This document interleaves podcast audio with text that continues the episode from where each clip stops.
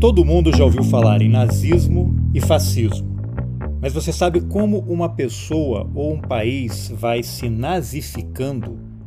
Bom, se você vive e acompanha o que acontece hoje no Brasil e não é um adorador de regimes totalitários, eu acho que você já tem uma boa noção. Agora, mais importante ainda do que isso, você sabe como a gente consegue se desnazificar? Pois é, para falar sobre isso, eu entrevistei as historiadoras Maria Visconti e Bárbara Deotti, coordenadoras do Núcleo Brasileiro de Estudos de Nazismo e Holocausto, o NEPAT, Junto com a Ana Viana, elas também são as criadoras do excelente podcast Desnazificando.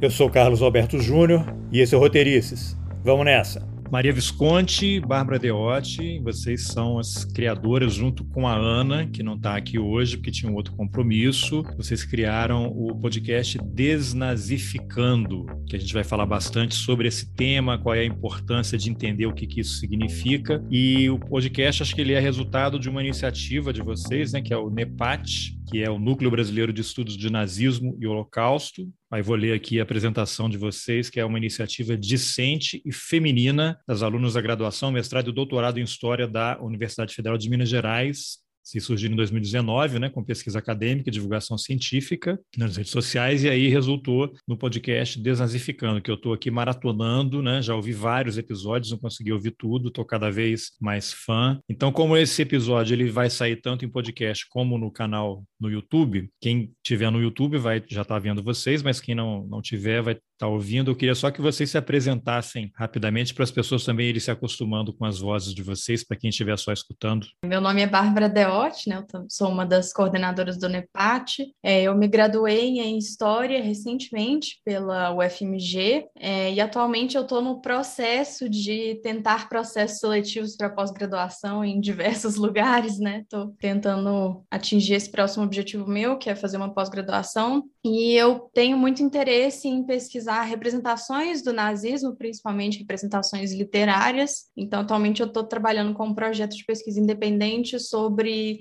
livros de história alternativa em que a Alemanha vence a Segunda Guerra Mundial. Então, esse é um pouquinho do meu trabalho aí. Então, Maria, agora você. Bom, gente, meu nome é Maria Visconti, eu sou graduada, mestre e doutoranda pela UFMG também, somos bem bairristas por aqui. A minha pesquisa no mestrado foi sobre um grupo de resistência ao nazismo chamado Rosa Branca, e no doutorado decidi fazer uma, uma mudança dramática de, de tema e agora eu estudo os nazistas no julgamento de Nuremberg. Então, a minha pesquisa de doutorado, que está acabando, né, eu defendo ano que vem, é sobre como os nazistas falam sobre si mesmos e sobre o Terceiro Reich durante o julgamento de Nuremberg, com a intenção de criar arquétipos de formas narrativas que se repetem, assim, né? modelos de narrativa que se repetem durante o julgamento. Então, é basicamente isso que eu faço. Estudo nazismo já tem quase 10 anos e é isso.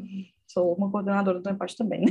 Tá bom. E como é que vocês se interessaram por esse tema? Né? Eu estava comentando com a Bárbara aqui um pouquinho antes de começar a gravar, né? Que, e ela falou, infelizmente, o tema está super atual, né? Mas você começou a estudar isso há 10 anos, imagina, sem fazer nenhuma ilação aqui, né?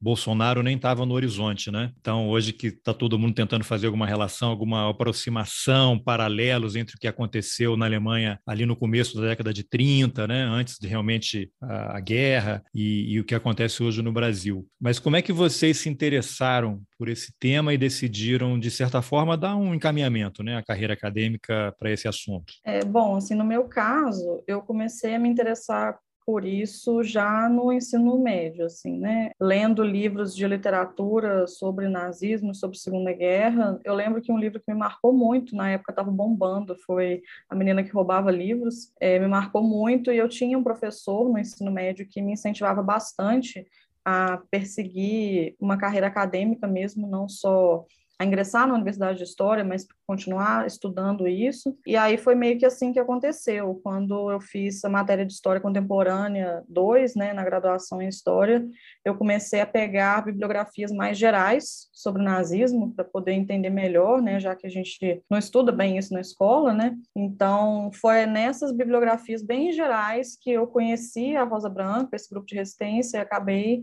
ingressando numa pesquisa específica sobre isso e aí foi indo, né? Daí foi indo, né? Aí 2019 veio o NEPAT, aí fui dando disciplinas, né, tanto na graduação quanto na pós-graduação sobre o tema e aí foi foi desenvolvendo, assim, para mim foi, foi assim. A Rosa Branca a gente vai falar até um, um pouquinho mais daqui a pouco, que eu escutei ontem um episódio, né? Até comentei com você, achei uhum. super interessante. Uhum. E, e Bárbara, você como é que caiu uhum. nesse tema aí ou o tema te atropelou? É, o tema foi. Eu, eu me interessei por esse tema, porque, igual a Maria falou, né? A gente tem um contato muito breve, muito rápido com ele durante a disciplina de História Contemporânea 2, afinal de contas, né? Assim, são, o século XX tem muita coisa para estudar, então é bem rápido. Mas aí, em 2019, no primeiro semestre, eu fiz a disciplina da Maria. Foi assim que eu conheci ela e tive realmente assim um mergulho no tema. Ela é sua professora. É... Ela foi minha professora né, por um semestre, e agora somos colegas de trabalho, né? Então, foi realmente quando eu descobri um interesse por esse tema, assim, e, e me, comecei a me envolver muito com as leituras da matéria e com as discussões em sala de aula. É, e aí, a Maria, o NEPAT já existia naquela época, mas só como um grupo de estudos, e aí eu fui convidada a participar, porque as meninas iam ler Hannah Arendt, e eu também sempre tive muito interesse na obra dela, então é, mergulhei de cabeça, assim, no tema tema, mas foi um contato um pouco mais tardio, né? Eu já estava perto do fim da graduação e até então eu tinha eu, eu estava estudando Inglaterra do século XIX, então mudei bastante. Assim. Logo que eu tive esse contato, que eu comecei a ler sobre né, o, o nazismo, o regime nazista e o Holocausto, que foi que eu descobri essa essa paixão, assim, eu queria percebi que eu queria pesquisar aquilo, assim, que aquilo alimentava muitas questões em mim que eu levaria para uma carreira acadêmica toda, assim, daria para levar. Eu, eu queria só aproveitar para comentar que a Ana, a outra coordenadora, a Ana Viana, que não está aqui hoje, ela estudava Idade Média antes é. de começar a estudar nazismo também. Olha e também só. foi através da minha matéria que a gente se conheceu e que começou o interesse. Ah, que legal. E agora, quando vocês tiveram a ideia de criar o núcleo, né? A Bárbara chegou um, um pouquinho depois, né? Mas quando se formou e se consolidou esse grupo para estudar autoritarismo, totalitarismo, nazismo, já havia outras experiências, pelo menos aí em Minas Gerais, ou nesse círculo aí mais restrito que vocês circulavam, como é que foi a reação? As pessoas estranharam? Vocês tinham referências, né? Como é que vocês começaram a estruturar esse trabalho que resultou em toda essa produção enorme aí, super legal que vocês têm feito? É, então, assim, o NEPAT sempre foi, desde o começo, mesmo quando ele era só um grupo de estudos, o bonde do, do por nós, né? É, o bonde do eu sozinha e foi assim, a gente tinha algum, eu tinha algumas outras colegas que eu fui conhecendo que também foram minhas alunas em outros momentos que tinham interesse em estudar mais sobre esse tema e tal, é, entraram no mestrado e tudo, e aí a gente bolou um plano de leituras, assim, a gente queria muito ler o Mein Kampf, a obra do Hitler, né, juntas, e começamos no começo de 2019 a fazer essa leitura conjunta, e aí depois é, fizemos outras leituras, e aí virou o que virou, né, virou outra coisa, o projeto se desenvolveu muito mais com o passar do tempo, mas a gente sempre se sentiu, ainda se sente muito sozinha, assim, muito, a gente faz tudo da nossa cabeça, da nossa vontade, é, das nossas ideias mesmo, é, é, é, difícil, assim. Você citou aí o livro Minha Luta, né? A obra do Hitler. Queria só puxar rapidinho um parênteses antes da gente avançar. Há alguns anos, acho que três, anos, talvez um pouquinho mais, um pouquinho menos, houve uma editora no Brasil que relançou a obra, né? Fez uma outra tradução, acho que foi até a editora do Luiz Fernando Imediato, né? Sei se é geração editorial, e teve uma polêmica enorme, as pessoas criticando porque o livro, achavam que o livro não deveria ser editado, porque você estaria disponibilizando para as pessoas uma obra central na, na ideia do, do, do, nazismo. Enfim, aí gerou um monte de debate, né, acadêmicos falando e tal. Eu queria ouvir um, um pouquinho de vocês aí, o que, que vocês acham em relação à publicação de obras que explicam o nazismo, mas nesse caso aí não é uma obra que explica, né, porque ele é quase um um, não sei, um manual, né? Ele é uma a obra que motivou um monte de, de coisas ruins na, na nossa história, mas não apenas isso, né? E aí que vocês avançassem um pouquinho, por exemplo, numa reflexão quando se compara o que acontece hoje no Brasil, né, com o Holocausto, com genocídio, tem sempre um debate enorme, né? As pessoas dizendo que quem faz isso está banalizando, que está tirando, está desrespeitando as vítimas do, do Holocausto, que não se pode comparar ao nazismo, que você está tirando, né? Está desrespeitando as pessoas. E vocês que estudam esse tema, eu até entrevistei há pouco tempo o Michel Germa, que ele deu uma a opinião dele é outra, né?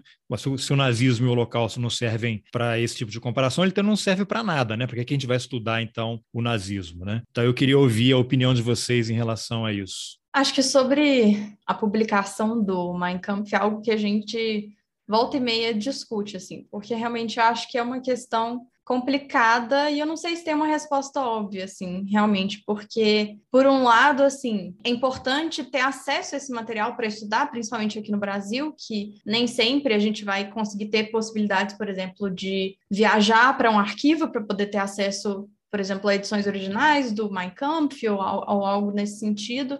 Então, é, por exemplo, para o nosso trabalho seria essencial ter uma tradução crítica, uma tradução séria, sabe, uma edição bem feita, feita por exemplo, né, com o suporte aí de historiadores, de estudiosos desse período, mas ao mesmo tempo também realmente assim, né, um livro que é, essas obras de nazistas no geral a gente prefere que não ver publicado, né, assim, é, e é muito complexo. Mas por exemplo, a Ana e a Maria também, né, é, no, no começo do doutorado você estava puxando muito é, narrativas autobiográficas dos nazistas, então assim a gente acaba tendo que ficar fuçando sites de neonazis e pessoas da extrema direita para achar essas edições, porque esse é o único jeito, é, e aí também já é outra questão muito complicada, e aí a gente fica meio refém de edições duvidosas, então, assim, é isso, eu acho que tem essa questão, ela tem essas nuances, e eu não, não tenho uma resposta, não, só vou aqui colocar alguns pontos. É, pra, essa é aquela típica pergunta, assim, que pra, é. querendo uma, uma resposta fácil para uma questão complexa, né? É. Tá, e Maria, o é, que, que, você poderia comentar? Tudo, é, na verdade, tudo sobre nazismo, eu sinto que as pessoas querem uma resposta Tô falando você, não, né? Tô falando assim, no sim, geral, sim. as pessoas querem uma resposta simples, né? Tipo assim, mas e aí, a população alemã sabia ou não sabia? Mas o Hitler fez ou não fez? Mas não sei o quê. E não, e não é assim, né? A gente não, não consegue. E o nosso objetivo também não é simplificar essas questões, muito pelo contrário, né? É complexificar. Então, com relação a isso de publicação, eu acho complicado é, a proibição de publicações exatamente por esse motivo que a Bárbara falou. A gente fica refém de obras que não tem nenhum crivo editorial. E aí, para a gente pesquisar isso é difícil. E é isso, assim, né? Para pesquisar é difícil e, e para poder ter uma compreensão sobre isso é difícil, né? Quando a gente estava lendo Mein Kampf, a gente teve que recorrer a obras baixadas, a edições baixadas da internet. Eu tenho uma edição, acho que é da editora Centauro, que também não é boa. Então, é um, uma coisa complexa, assim. Mas com relação às comparações, eu concordo com, com o que você falou, com esse pesquisador também que você mencionou, que se, não, se a gente não puder é, fazer comparações, a gente não, não tem sentido nenhum estudar nenhum período histórico, né, que dirá é, um período como o Holocausto. E eu sinto que aqui no Brasil a gente tem uma resistência muito grande a chamar de nazismo o que é nazismo, sabe? A gente fica muito reticente de, ai, mas hoje, eu, na, como se o nazismo fosse único e exclusivamente o que aconteceu entre 1933 e 1945 na Alemanha. E, e não é, né? Não é. A gente tem exemplos muito claros do nosso governo sendo literalmente nazista e a gente tem receio de chamar isso de nazista. E não tem que ter, sabe? A gente tem que ter coragem de nomear as coisas como elas são. Exatamente, eu vejo isso muito na imprensa, né? A imprensa tem um, uma dificuldade enorme de chamar as coisas pelo nome, né? Ele está mentindo, né? Ele foi para a TV falar uma coisa que é mentira. Vamos, deixa fake news, né? Que é uma coisinha bonitinha, narrativa, né? Que, coitado, eu imagino que os historiadores ficam horrorizados, né? A direita, extrema-direita capturou esse termo aí e começa a usar como sinônimo de mentira, né? Então é muito complicado. É. E aí você falou uma coisa muito interessante em relação a essa pergunta que as pessoas fazem, mas e aí, os alemães sabiam, não sabiam, concordaram ou não concordaram, como se fosse algo simples, né? Porque o nazismo ele foi uma construção, né? Eu estou aqui jornalista que sabe muito pouco sobre praticamente tudo, vocês vão me corrigindo aí. Ele foi uma construção, não aconteceu do dia para a noite, né? O Partido Nazista não fez uma campanha, vamos levar os judeus para campos de concentração e vamos queimar todo mundo e transformar em fumaça. Não é assim que acontece. E eu estava escutando hoje cedo, antes de da gente gravar, um episódio, deixa eu ver o nome dele aqui, peraí. É, eu até anotei uma frase que eu achei espetacular. Hitler e a solução final, acho que é o nome do episódio, né? Eu esqueci de anotar aqui o nome do autor da frase, e vocês, não sei qual de vocês que comentou ali, citando esse, o autor da frase, né, em cima do livro dele, que a questão judaica teve mais a ver com a indiferença do que com o ódio. E aí tem uma frase: a estrada para Auschwitz foi construída pelo ódio, mas pavimentada com a indiferença. E eu fiquei assim impressionado com a atualidade dessa frase, porque quando a gente olha o que está acontecendo no Brasil, assim, as pessoas se estão passivas, tem um candidato que se elegeu defendendo tortura. O ídolo dele é um torturador. O livro de cabeceira é a obra do torturador. Ele fala contra negro, contra mulher, contra indígena ele ofende as pessoas, né? misógino, racista, preconceituoso, e você tem pessoas que ficam tentando relativizar isso. Não, mas não é bem assim, é só uma, uma piada. E eu vou citar de novo aqui o Michel German, porque foi uma entrevista recente que eu fiz com ele, que eu tinha feito uma pergunta que eu queria. Isso tudo que eu estou falando, eu queria comentários de vocês depois aí dessa confusão. Que eu perguntei para ele se o governo Bolsonaro era nazista. E ele falou que não, o governo não é nazista, mas o Bolsonaro é nazista.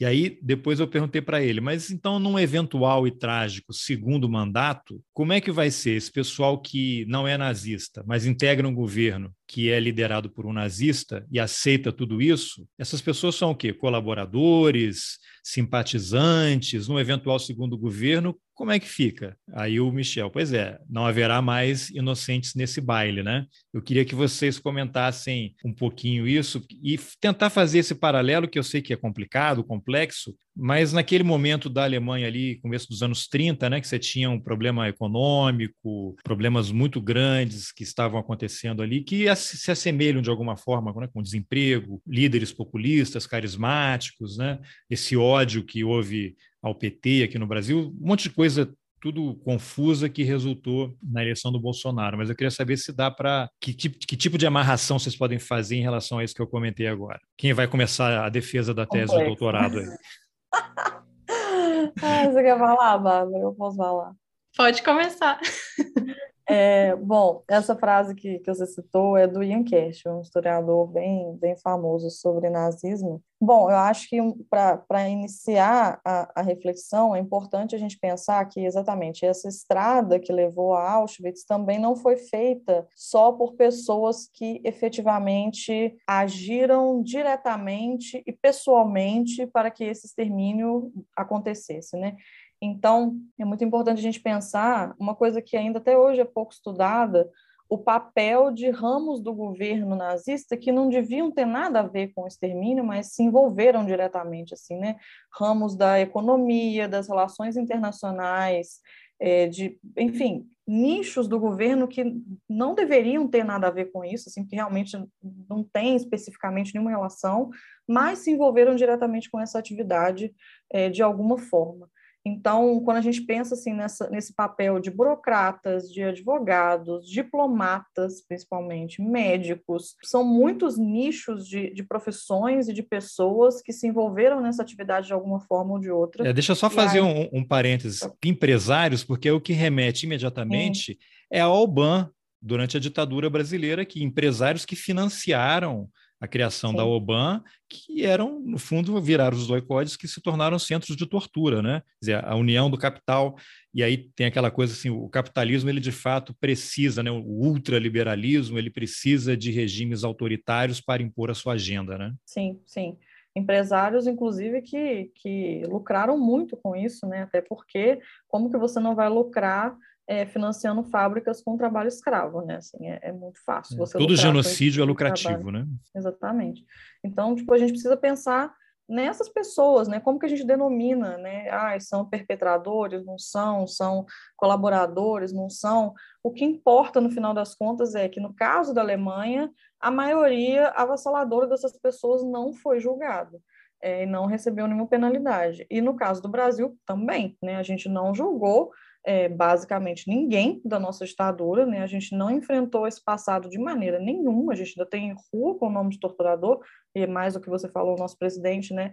Dorme abraçado com os ideais de torturadores e, e a gente não lida com isso, né? Então, assim, acho que para pensar nessa construção do governo do Bolsonaro, a gente já tem que partir desse pressuposto, assim, são pessoas que não estão ali à toa, sabe? Ninguém está ali sem saber o que está rolando, sem saber quais são as propostas, é, sem se interessar minimamente, nem que seja em desenvolvimento, em crescimento pessoal, é, mas no final das contas, as motivações a gente nunca sabe, né? Quais são as motivações do fundo do coração das pessoas, né? Mas o que importa são as ações dessas pessoas, é isso que a gente pode julgar. E, e aí é isso, né? Não, não sei se a gente pode citar ninguém inocente nesse governo, não. É interessante, porque eu tava, eu escutei ontem um outro episódio, que foi um episódio sobre a banalidade do mal com o Adriano Correia. E aí ele comentou uma coisa muito interessante, citando ali alguns daqueles nazistas, de como muitos deles viam na adesão ao nazismo uma forma de mobilidade social, de ascensão social dizer, não, sem nenhum valor ético, né? Eles não estão preocupados. Até quando você lê ali a banalidade do mal da Hannah Arendt e ela vai analisando o, o Eichmann, em determinados momentos ela fala assim: ele seria capaz de ter colocado o próprio pai num trem para um campo de concentração se tivesse havido uma ordem, né? Então você tem essas pessoas e a gente consegue identificar isso hoje. É só mudar os nomes, né? O que acontece hoje no Brasil, você vê as pessoas não estão aí para nada, né? Elas estão atrás de um interesse, de uma mudança de legislação, de aumentar o lucro, de retirar direitos para atender os seus é, objetivos é, mais, mais próximos. Eu não sei se é nas origens do totalitarismo que ele comentou também, que tem aquele o mal que essas pessoas podem provocar, né? É um mal que está meio circunscrito ao campo de ação, né? ao raio de ação, a influência que cada um desses agentes tem. Né? Então, se você pega o cara do IBAMA, o cara da, da, da FUNAI, né? ele vai produzir um mal é, do garimpo e coisa de terra indígena, mas quando você começa a somar todas essas forças que estão em operação, o país vai, vai, vai para o saco, né? Não sei se faz sentido isso aí que eu comentei, ou se estou deturpando o pensamento aí do Adriano. Não, não. É, é, esse episódio é incrível. O Adriano é sensacional. Assim fenomenal. Mas eu acho que, é, complementando essa perspectiva da banalidade do mal, né, da filosofia da Hannah Arendt, a gente também trabalha muito com o Zygmunt Bauman, né, o sociólogo, e ele fala muito que, tipo assim, o Holocausto né, o regime nazista e o Holocausto são produtos da modernidade, da sociedade moderna, né, são fatores absolutamente comuns que se juntaram numa combinação é, única, assim, e resultaram no que deu. Mas os fatores são absolutamente comuns, por exemplo, a burocracia, é, a, o distanciamento social com a violência, né, assim, essa banalização da, da vida humana, enfim, todos esses fatores são absolutamente normais e ainda estão presentes na nossa sociedade hoje. Vale dizer, sempre reforçar esse ponto. Então, assim, é igual a Maria falou, né? A gente não lidou com nada do que aconteceu no passado, especialmente, é, por exemplo, em relação à ditadura, né? A gente não lidou mesmo. Ou é, seja, sem, sem justiça que... de transição, né? Não teve uma sem justiça, justiça de, transição. de transição. O que significa que todos os fatores que é, tornaram eventos como esses possíveis ainda estão presentes no nosso presente hoje, né? Ou seja, o risco ele de que algo não exatamente igual, né? Porque nada se repete assim de um para um, mas coisas similares aconteçam nesse risco, ele está muito presente. E outra questão é, que vale pensar sobre a banalidade do mal, que eu acho algo muito forte que a Hannah Arendt fala, é que ela diz que o grande problema desse mal banal que foi assim inaugurado pelo século XX é que ele não está circunscrito às perversões do indivíduo que comete o mal, ou seja, do agente do mal. Porque quando a gente pensa em crimes assim mais tradicionais, entre aspas, por exemplo, um assassinato passional ou um roubo, assim, né? A pessoa ela vai cometer aquele crime tendo um objetivo muito específico, tipo assim, ah, eu quero matar aquela pessoa por vingança ou pelo motivo X, ou ah, eu vou roubar aquele lugar porque eu preciso do dinheiro aqui agora. Então, o escopo do crime ele vai ser limitado pelas perversões, né? Usando esses termos muito tradicionais para falar do mal que ela usa do agente, né? E no caso da banalidade do mal, ou principalmente quando a gente pensa em burocracias modernas, o mal não está limitado pela motivação do agente, porque ele não está nem fazendo aquilo por motivações pessoais, assim. Então, por exemplo, o burocratas, né, ele está lá preenchendo tabela de Excel e assinando papéis e a vida das pessoas está em jogo por causa disso, sabe? Mas o mal é, que ele vai ter a, a capacidade de fazer vai ser muito maior, justamente porque ele tem um todo um sistema ali que amplia essa capacidade humana de fazer o mal. Então, assim, eu acho muito importante é, enfatizar esse aspecto, né? Queria só complementar dizendo que é muito diferente quando a gente pensa em genocídios quando eles são sancionados pelo governo no qual eles ocorrem, né? Então, assim, a gente tem que refletir também sobre isso. Existe toda uma organização é, governamental, estatal, que gira em prol de, desse, desse genocídio e dessa violência. E na hora que a gente vai responsabilizar as pessoas individualmente, a gente também tem que levar isso em consideração. Então, o ponto todo é tentar pensar que, no fim das contas, é, as motivações dos indivíduos, a gente é, existe um limite no qual a gente consegue estudar e entender isso, mas no fim das contas o que a gente consegue julgar mesmo são as ações, julgar juridicamente, inclusive. Tem uma coisa interessante que vocês comentaram aí, que você tem os operadores do terror, né? Você tem os juízes do terror, os advogados do terror, os empresários do terror, e aqui não tem nenhuma acusação a nada, né? Mas eu queria uma, um comentário de vocês sobre a questão da justiça de transição no Brasil, porque isso, de certa forma, ficou prejudicado pelo entendimento que ainda há algum tipo de recurso do Supremo Tribunal Federal, que recebeu né, a lei de anistia pela nova Constituição de 88, e o ministro Eros Grau deu um voto lá dizendo assim: não, vale a lei de anistia. Eu sei que ainda cabe algum tipo de recurso, mas essa decisão dele foi seguida, acho que, por algumas pessoas, e isso tem um impacto enorme em todo o judiciário, você tem juízes que não, não recebem as ações, não julgam, e tem inclusive integrantes do Ministério Público Federal que nem dão andamento às ações, ou porque acham que está valendo a decisão do, do Eros Grau, que a lei de anistia já resolveu, que tem que virar essa página, uma lei de anistia que anistia torturadores, né? Então você tem um, um, uma confusão no judiciário brasileiro que impede um avanço. E aí, recentemente, você tem a história do um vídeo aí do, do Nelson Jobim, num evento que ele participou, falando que ele teria atuado junto ao Supremo para que não houvesse alteração na lei de anistia. E aí você vê como é tão sensível, porque isso resulta o quê? A decisão da Corte Interamericana de Direitos Humanos em relação ao Araguai, que condenou o Brasil a fazer investigação, vem a Comissão Nacional da Verdade e os militares dizem o quê? Facada nas costas. E aí vem o golpe, né? Então, não sei se vocês poderiam fazer algum comentário sobre a importância de o um judiciário ter um entendimento de que, olha, essa justiça não foi feita no Brasil ainda. Vamos virar a página, tem aquela frase famosa, né? Sim, mas antes de virar, temos que ler da primeira à última linha, né? O que está escrito ali. O que, que vocês poderiam comentar?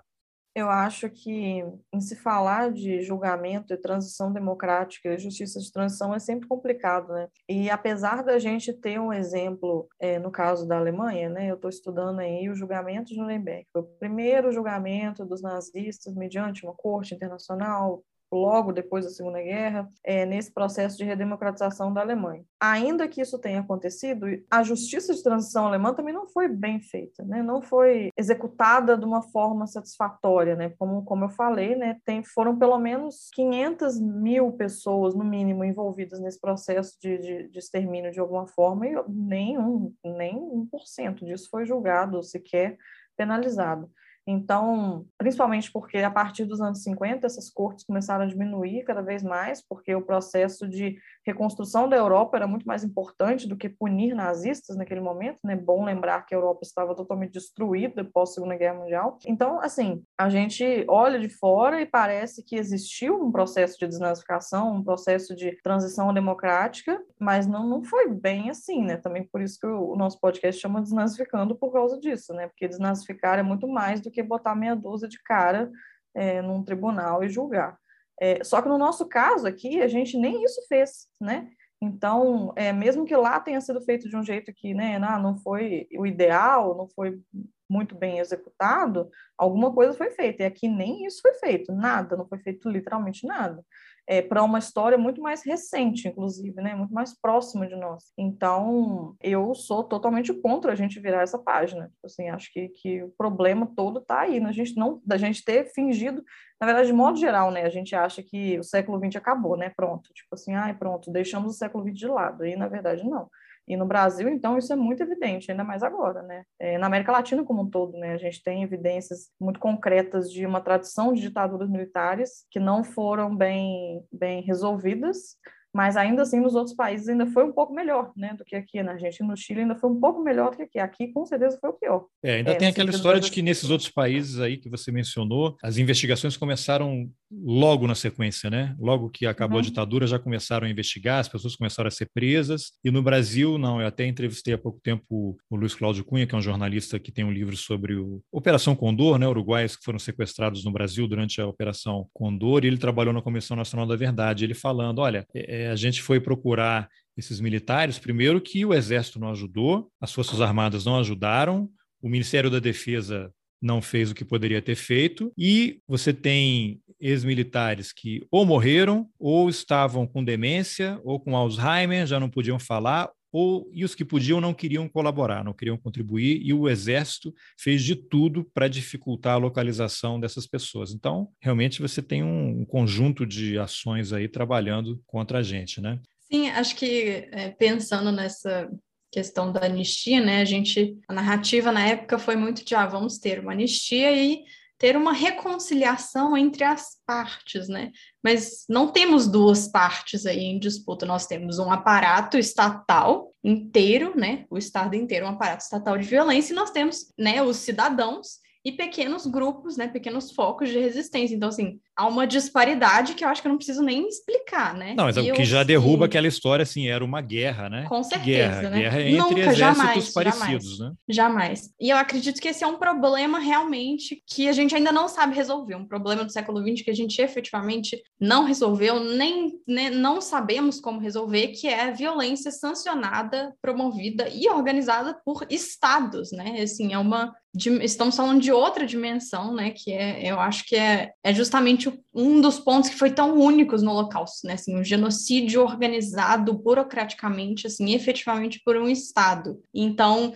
questões de responsabilidade, igual a Maria falou, né? Mencionou muito bem, questões de responsabilidade vão ser completamente diferentes e as questões de das consequências disso também vão ser completamente diferentes, porque como que o Estado vai resolver problemas causados pelo Estado? Então, assim, problemas políticos gravíssimos que a gente ainda está lidando com eles, né? Assim, eu acho que é isso também mais uma questão sem solução que a gente está trazendo aqui, né? Mas precisamos continuar refletindo sobre esses, esses pontos, assim. É, e em relação ao judiciário, a impressão é que querem deixar passar, porque daqui a pouco morre todo mundo, né? E é tudo que esse pessoal todo quer, né? Os que praticaram violência jamais serão punidos, pelo contrário, historicamente eles são promovidos, têm aposentadoria, inclusive aqueles dois militares lá que explodiram a bomba no Rio Centro, né? Um deles morreu, o outro está vivo, continua recebendo aí. O cara estava praticando um ato terrorista no Brasil, né? Então, tá aí totalmente contemplado pelos direitos de qualquer outro servidor público brasileiro, né? Mas sim, quer comentar? É, não é só porque é realmente assim é um passado ainda muito recente, né? Porque parece que ah, bom, já tem muito tempo que a ditadura acabou, mas não, igual você falou, muitas dessas pessoas ainda estão vivas, assim, ainda são é, não novas, né? Mas assim também não não são não estão não tão prestes a morrer, né? Acho que com a Segunda Guerra, quando a gente pensa no nazismo, a gente já está num ponto um pouco diferente em relação a isso, né? Que realmente existem poucas, pouquíssimas pessoas que ainda estão vivas, que viveram aquele momento histórico, mas no caso da ditadura brasileira não é assim. A, a situação ainda é muito diferente, assim, é uma pena que parece que a gente vai realmente esperar o tempo passar, esperar todas as pessoas envolvidas morrerem e simplesmente ficar sem resolução alguma. Pois é. Bom, como o tema do podcast de vocês é desnazificando, né? Eu acho que antes de falar de desnazificação, a gente precisa falar de nazificação. E aí, muitas pessoas, inclusive eu, né? A gente usa muitas vezes de forma errada, né?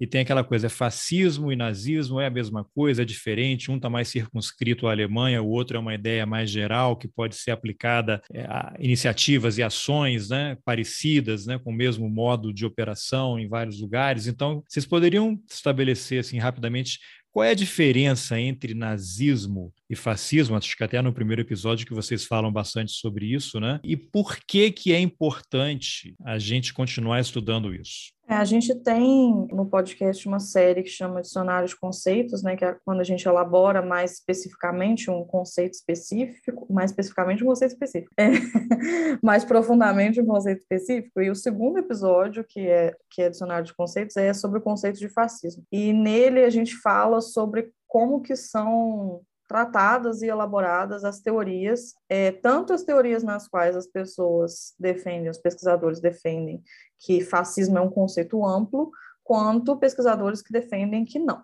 Fascismo foi circunscrito o evento da, da Itália naquele período e o nazismo nem sequer seria uma forma de fascismo. E no episódio, a conclusão que a gente chega, nem, é nem conclusão, né? A gente apresenta o conceito, traz as teorias e diz como que a gente, enquanto núcleo de pesquisa, se encontra dentro dessas teorias. Alinhado ao que a gente já falou aqui hoje, a gente não concorda com essa perspectiva de que fascismo foi só o que aconteceu na Itália no século XX, nem que nazismo foi só o que aconteceu na Alemanha. Não, não. Então, existe tem um autor que chama Michael Mann, que tem um livro chamado que por acaso tem em português chamado Fascistas, é, no qual ele elabora o fascismo como um tipo específico de governo do século XX e, e, e no qual ele cita vários fascismos diferentes, né? Então, na Itália, na Alemanha, na Espanha, em Portugal e tal. E aí ele traz para os dias atuais como neofascismo é, não como fascismo naquela época, porque existe questão, existem questões muito específicas do século XX que já não estão mais presentes hoje, como, por exemplo, grupos paramilitares e até a presença do exército mesmo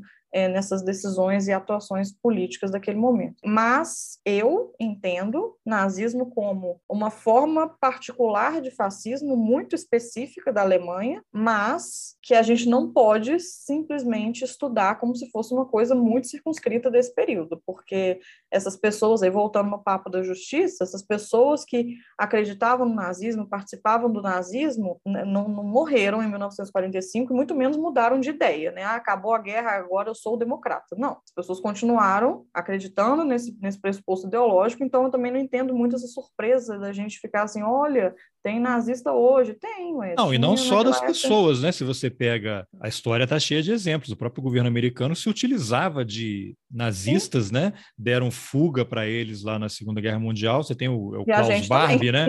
Sim, o Klaus Barbie, né? Acho que na, na Bolívia, não é? Não sei se era o esse Klaus o nome. Klaus Barbie é o francês, né? Exatamente, que era o carrasco de Lyon, mas depois ele foi levado para Lyon, né? Isso. E foi executado lá, mas você tem é, Argentina, Uruguai, Paraguai, né? Você tem esse pessoal todo, mas estados realmente patrocinando e utilizando esse pessoal em suas operações, né? Então é uma coisa mais, mais ampla, né? É, só pontuar uma, uma observação muito breve aqui, assim, é claro que a nomenclatura neonazismo, né, ela é muito aplicável, assim, especialmente porque, como a Maria falou, né, tem elementos do fascismo que são novos, elementos que permanecem, né, a, a conjuntura hoje mudou, então as questões vão ser diferentes, nesse sentido, essa é uma atualização necessária, mas ao mesmo tempo, né, igual a Maria falou, o nazismo nunca acabou. O regime nazista foi derrotado, o governo nazista foi desmontado, mas a ideologia em si continuou muito viva durante todo o século XX até hoje, né? Então, assim, acho que também quando a gente nomeia o nosso podcast Desnazificando, a gente sinaliza que esse trabalho de combate ao nazismo, ele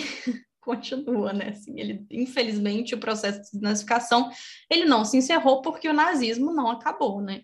Enquanto o nazismo não acabar, enquanto uma ideologia, a gente segue fazendo o processo de combate ao nazismo e de desnazificação. Né? Isso me dá um gancho muito interessante, que aí eu queria que vocês falassem como é que uma nação vai se nazificando, né? Para depois a gente tentar fazer a desconstrução. Como é que o nazismo ou fascismo, né? Ele se manifesta nas sociedades nos tempos de hoje, com as devidas reservas aí ao tal do anacronismo, né, que é um termo importante demais aí na história. O fascismo ele acontece hoje no Brasil. Que elementos, que atitudes, que falas, que gestos a gente pode identificar? E aí vamos dar o nome que é o presidente Bolsonaro, né, porque ele que é o, é o líder aí. Que situações a gente pode identificar e estabelecer paralelos no que ele faz que se encaixam nisso, né? E de que forma essas atitudes dele contribuem ou podem contribuir para uma espécie de nazificação do país, né? Por que, que a, a, as nossas tias lá, né? Aquela tia do Zap, que não necessariamente querem matar as pessoas, né, mas são vários outros fatores, são, são elementos e, e modos de pensar diferentes, que na verdade está te receitando cloroquina, não porque quer que você morra, porque ela acredita sinceramente que aquilo pode te ajudar. De novo, é tudo muito complexo, a gente, quando tenta é, simplificar, acaba se dando mal. Mas como é que esse fascismo se manifesta hoje no, no Brasil? Né? A gente está vendo é, esse avanço da ultradireita no mundo inteiro, né? e que elementos elementos a gente pode identificar nesse governo que estimula esse tipo de coisa? Vai lá, Bárbara. Pode ir primeiro. Ai, tá. Eu acho que, na máxima, é importante a gente entender como que essas ideologias, independente de ser nazismo, fascismo, bolsonarismo, é, como a gente queira nomear, elas partem de um pressuposto, na minha visão, muito simples de identificação de grupo. A gente, enquanto ser humano, tem uma necessidade muito grande de se sentir pertencente a alguma coisa, né, a, algum, a algum grupo, a alguma forma de pensar, e eu acho que isso é um instrumento muito poderoso e que a gente não compreende ou não, não que não dá a devida atenção a isso, né, como uma coisa importante e relevante na construção política. E quando a gente pensa, por exemplo, ah, a pessoa ela é antivax ou ela é acredita que a Terra é redonda, é, a Terra é plana. É, e eu espero que todo mundo aqui acredite que a Terra é redonda, né? Não, sim, é, inclusive é, é o que eles dizem, né? Esse pessoal pensa que a Terra é redonda, olha que maluco. É, né? eles dizem isso da gente. Então, essas pessoas. É porque quando você diz assim, ah, eu acredito que a Terra é plana, não é só isso, né, que está implicado nisso. Está, o, o que você está querendo dizer também é que você acredita que o sistema escolar mentiu para você, seu professor mentiu para você, sua mãe mentiu para você, o governo mentiu para você, todo mundo mentiu, e só você e esse grupo seleto de pessoas compreenderam essa verdade e agora estão unidos em torno dessa causa de disseminação desse, dessa verdade, né? Então, eu acho que isso é uma coisa muito poderosa, essa, essa necessidade de integração social dentro de um grupo que no caso, por exemplo, da Alemanha, é essa união de, de, da grande Alemanha, de vamos colocar a Alemanha novamente no mapa das grandes civilizações e vamos nos unir em torno da causa alemã, isso são elementos mobilizadores muito importantes e que, na maioria do, do, caso, na maioria das pessoas, foi isso que levou elas a acreditarem e apoiarem Hitler em primeiro lugar. Essa aglutinação em torno dessa ideologia muito ampla de que eu faço parte de uma nação que pode ser grande novamente, também é a mesma coisa com Trump, né? Tipo assim, ah, vamos fazer a América, let's make America great again. Então, assim, tudo isso quando a gente vai analisar assim mais friamente, eu acho que esse é um ponto importante que a gente precisa precisa colocar assim, porque envolve sentimentos humanos mesmo, assim, sabe, de pertencimento, é, paixões políticas mesmo, tipo desejos e, e, e, questões que são muito subjetivas, mas que quando colocadas na esfera política elas são definidoras, sabe? Eu, eu mas você acha que isso valeria para um Bolsonaro, por exemplo? Porque tudo bem, você tem o Hitler ali que era considerado um, um líder carismático, né? Mas o, uhum. o Bolsonaro, como é que ele se enquadraria nisso, né? Porque ele tem um discurso vazio, né? Se você pega toda a trajetória dele, tudo que ele falou na vida, não é nada positivo, né? É sempre uma ofensa, uma agressão, uma fala preconceituosa, uma acusação indevida, uma mentira. Eu fico me questionando assim, qual é essa capacidade de mobilização dele, né? Não sei, ele tem um elemento messiânico, né? de atrair, essa coisa magnética, de ter mobilizado tanto. Eu sei que, de novo, né, é tudo muito mais complexo do que isso, né? Mas quando você olha para outros líderes mundiais, fascistas, nazistas, as falas do Bolsonaro se enquadram porque ele fala abertamente, né? Ele fala abertamente, ele defende essas coisas, defende, fim, vamos metralhar petralhada, é, a maioria tem que se submeter à minoria, essas coisas todas. Como é que ele se enquadra nesse raciocínio do que de, de, de atrair, de mobilizar e, e, de promover essa, essa mudança toda a ponto de chegar onde estamos? Eu acho que o antipetismo tem um fator aglutinador Certamente. muito importante nesse momento né, da, da eleição dele, né? Mas não é então, só isso, não... né? Fala muito também, não. talvez a eleição dele fale mais do Brasil do que do próprio Bolsonaro, né? Sim, sim. Mas eu acho que o Bolsonaro, enquanto indivíduo, fala muito mais do que do Brasil do que ele mesmo, sabe? Eu acho que ele, ele, enquanto pessoa, é por isso que a gente fala que o bolsonarismo vai sobreviver ao Bolsonaro, porque o bolsonarismo não está, na minha opinião, tão ligado à pessoa Bolsonaro, e sim aos valores que a pessoa Bolsonaro é, estão carregando, porque existe uma questão muito básica de que grupos majoritários, quando vêm outros grupos minoritários conseguindo os mesmos direitos que eles, se sentem ameaçados, né? É, então, essa coisa da, da, da, eleição dele foi muito visível, isso, assim, né? A classe média surtando, é, porque outros grupos estavam conquistando outros espaços e outras oportunidades que eles sempre tiveram sempre lhe foram, lhes foram garantidas. É, tem um exemplo é... assim que o, o, Paulo Guedes jamais vai superar o fato dele ter ficado numa fila embarcando para Miami com uma empregada doméstica Sim. indo para Disney. Sim. Ele tem que fazer um, ele está com estresse pós-traumático, né? Ele jamais vai superar isso. Sim. E aí o antipedismo também entra nisso, né? É, não é só não é só contra essas pessoas poderem né, pegar um avião para Miami, mas também é contra o inimigo comum da nação, Lula e Dilma né? Que aí também é muito similar ao que aconteceu na Alemanha, né? O inimigo comum não era só o judeu, mas era todo o sistema anterior da República de Weimar, né? Na verdade, antes de ser o judeu, era a República de Weimar, né? Os democratas e social-democratas, né? Eu acho que, assim, é, um, é igual você falou, né? Um discurso vazio, mas isso não é um problema, né? Porque é, não tem problema algum esse discurso estar completamente desligado da realidade, né? É, inclusive, eu acho que isso proporciona um senso de segurança para essas pessoas, porque a realidade é infinitamente complexa e difícil de encarar, e requer explicações complexas, né? Então, assim, você adere a esse discurso que dá esse senso de, de pertencimento, esse senso de estar agregado a algo e que dá respostas simples, né? Assim, então, ai, a gente está vivendo um, um, momento muito difícil, mas a culpa é dos chineses, ponto. Assim, e, ou, ou por exemplo, né, ah, o Brasil estava passando por um momento difícil, a culpa é do PT, a culpa sempre é do PT. Assim, o PT é a raiz do mal, né? Assim, você oferece essas explicações muito simples e que estão completamente descoladas da realidade, mas isso não é um problema, porque a realidade é que vai se ajustar a visão de mundo e não a visão de mundo que vai se adequar à realidade. Afinal, é... o inferno são os outros, né?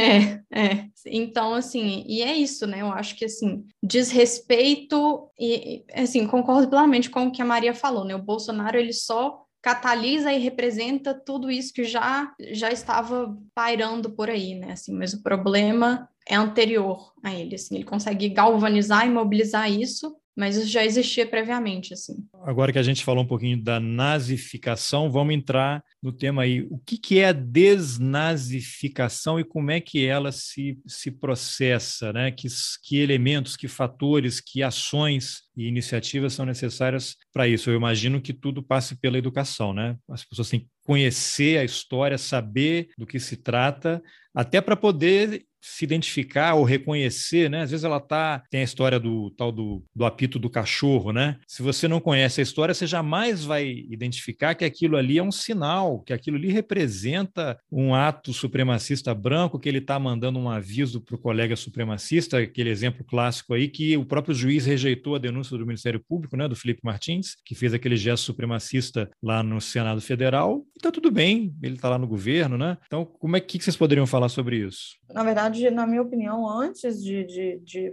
pensar em educação, a gente tem que pensar em justiça, justiça mesmo, tribunal e, e, e julgamentos e, e, etc. Né? Então, no caso, no caso da Alemanha, esse processo de educação começou já em 1945, mas como eu já mencionei, é, não perdurou de uma forma é, satisfatória, é, pra, principalmente para as vítimas, né? Mas a gente entra em questões também muito complexas, né, que é como punir essas pessoas de forma efetiva para um crime que até então não tinha precedentes, né? Então, como que adianta, né, é, Nuremberg é, terem condenado à morte mais de oito, acho que dez homens, já não lembro mais, né? essas pessoas elas foram condenadas à morte, foram enforcadas e, e isso é suficiente, né, para a gente reparar esse passado, né? Não, né? O Eichmann ter sido condenado à morte é suficiente não, mas é o máximo de pena que a gente tem hoje na nossa sociedade, né? Condenar à morte. Mas aí são questões muito complexas. Mas, pensando nisso, é uma coisa que a gente tem falado recentemente é sobre esses julgamentos atuais que estão acontecendo na Alemanha de pessoas muito idosas, né? Que foi uma coisa até que você falou, né? Tem gente sendo julgada na Alemanha hoje com 100 anos de idade.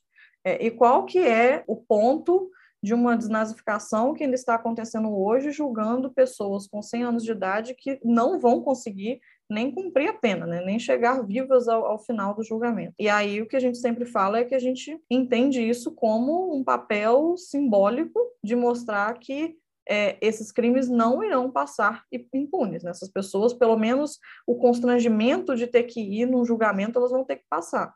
Né? E aí, eu acho que a, o processo de desnazificação nesse sentido é constante e é, e é, permanente por causa disso, né? Porque existem essas pessoas até hoje, mas daqui a pouco essas pessoas vão morrer, né? Todas. E aí, o que, que a gente faz com isso? Né? Como que a gente vai é, lidar com essa memória e com esse passado e que tipo de reparação vai ser possível após a morte dessas pessoas, né? Após a gente não poder efetivamente fazer julgamentos, fazer tribunais, né? Como que a gente vai fazer alguma reparação possível. Aí eu acho que aí entra essa questão de educação, de monumentos e museus e trabalhos educativos que não sejam só contar o que aconteceu, né? Porque estamos numa geração também que, que já é diferente, né? O processo de museus, pelo menos fora daqui, aqui também, né? O Museu do Holocausto Curitiba também tem esse trabalho. É um processo já de integração desses jovens que usam TikTok, que usam hashtag, que usam Instagram como forma de adquirir conhecimento para integrar as experiências dessas pessoas dentro dos museus, para que a visita ao museu não seja simplesmente, ah, eu vim em Auschwitz e aqui as pessoas morreram. Conhecer esse passado nesse processo educativo também tem que é, integrar essas pessoas de alguma forma para que elas entendam que estamos aqui em Auschwitz para entender que isso foi possível e que ainda existem questões que acontecem hoje que dizem respeito a isso, né? É, racismo ainda diz respeito a isso, outros genocídios, outras formas de desrespeito dizem respeito a isso. Então, é, acho que a desnazificação agora, nesse segundo momento, essa geração já pós-memória já passa por isso. É, só para, antes de passar para esse próximo ponto, só para complementar e finalizar o tópico anterior, é, acho que essa relação dos. Quando a gente fala de aprender com a história, essa questão assim, é muito vazio você só apresentar o passado e assim. Porque não tem conexão de novo o Michel Guerra, ele fala assim. que a história nos ensina algo, a história não ensina, não ensina nada. É, não ensina nada, realmente. Pois é, e assim, eu acho que com essa nova geração, quando a gente fala de processo educativo, você tem que realmente, assim, a pessoa tem que entender o que, que aquilo representa para ela. Porque, ah, se muita gente morreu no Holocausto, tipo assim, tá, ok, vocês me apresentaram essa informação, o que eu faço com isso? Não significa nada para mim, assim. É igual dizer que há muitas pessoas morreram na Guerra do Peloponeso na história antiga, tipo assim, ok, isso também não significa nada para mim. Então, é, acho que é um, é um processo de entender o que, que isso representa para os jovens agora, assim. Não, e tem um exemplo, esse, esse ponto é importantíssimo. Mais de 600 mil pessoas morreram. E o que isso representa, né? Para o Bolsonaro, nada. Até, de novo, nada. citando o Michel, ele fala, no Holocausto, falso para o nazismo, não há. Por isso que o Bolsonaro fala: eu não sou coveiro, e daí? O que, que eu vou fazer? Porque nesses processos não existem mortos, só existe morte. Os caras entravam uhum. numa câmara de gás e viravam fumaça. Então, isso é muito sensível, né? Esse ponto que você está falando aí, eu acho Sim. de uma extrema importância. É e essa questão dos números, né? é, é, essa questão dos números desensibiliza, assim, porque é, você imagina, a gente não, não consegue. Primeiro, a gente não consegue. É porque não importa se são 100 milhões. mil, 2 milhões, 3 milhões, 5 mil, você perde a, a proporção, né? Sim, sim. Então, assim, essa essa compreensão de que cada uma dessas pessoas era um indivíduo, assim, essa compreensão assim, de reconhecer a humanidade do outro, ela é muito fundamental. É, mas é. aí que entra essa coisa do, do, da, do distanciamento social, que é isso, né? Assim, enquanto você, você só consegue sentir empatia por quem está próximo, não só fisicamente, como próximo emocionalmente, mentalmente, né? Você não consegue conceber, você não é próximo de 600 mil pessoas que morreram, você não é E aí você entra, usando aquela frase o título daquele filme, né? A arquitetura da destruição, né? Sim. Se você pega aquele documentário, você vê como é que a televisão trabalhava para comparar judeus a ratos e Sim. que eram sujos e tal, a importância do ariano. Então você vê toda essa construção é a arquitetura da construção de fato, né? É, é uma engenharia social, é um processo de engenharia social que o Bauman fala, né? É um processo que é feito para despersonalizar, desumanizar e distanciar, porque é com a distância que a morte deixa de ter importância. E, e, não é que. E é isso, assim, né? A ah, Covid nos afetou porque, não no meu caso, mas dando um exemplo, né? Ah, sei lá, meu pai morreu, meu tio morreu, são pessoas que. Ah, então, para mim, a pandemia foi muito complicada porque eu perdi pessoas próximas.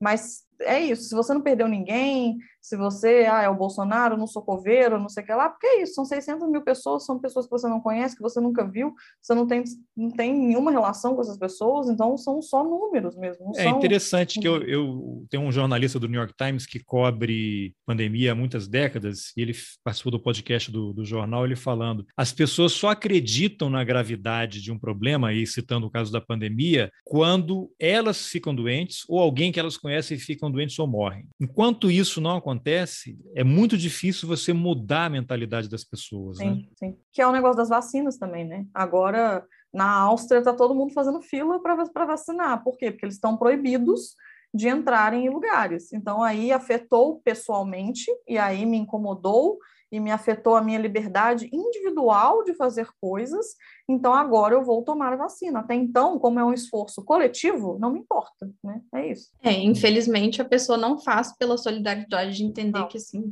eu estar vacinada é importante para a saúde coletiva, porque eu vou me imunizar e com isso eu vou proteger outras pessoas, né, que às vezes que também vão estar imunizadas ou que às vezes não vão poder se imunizar por questões de saúde, né? Mas não, né? Quando tem que, você não pode ir no bar, você não está vacinado, aí sim você vai vacinar porque você quer tomar sua cerveja, né? Infelizmente é assim. É, achei interessante, você mencionou a questão dos museus. Eu tive uma vez na África do Sul, em Joanesburgo, e fui ao Museu do Apartheid. E ali, quando você compra o ingresso, eles ali, de propósito, eles já te dão um bilhete trocado. Se você é branco, você recebe como se fosse negro, né? E aí você não pode acessar determinadas entrar por uma determinada porta, você tem que ter uma porta. Então ali você já tem um primeiro choque de que, opa, então eu já não tenho, eu já tenho direitos retirados logo na entrada, né? E uma outra coisa que você comentou que eu achei interessante da punição, né, dessas pessoas idosas, eu não sei se é possível algum paralelo, mas eu lembro que na Comissão Nacional da Verdade houve o depoimento do Carlos Alberto Brilhante Ustra, né, que é o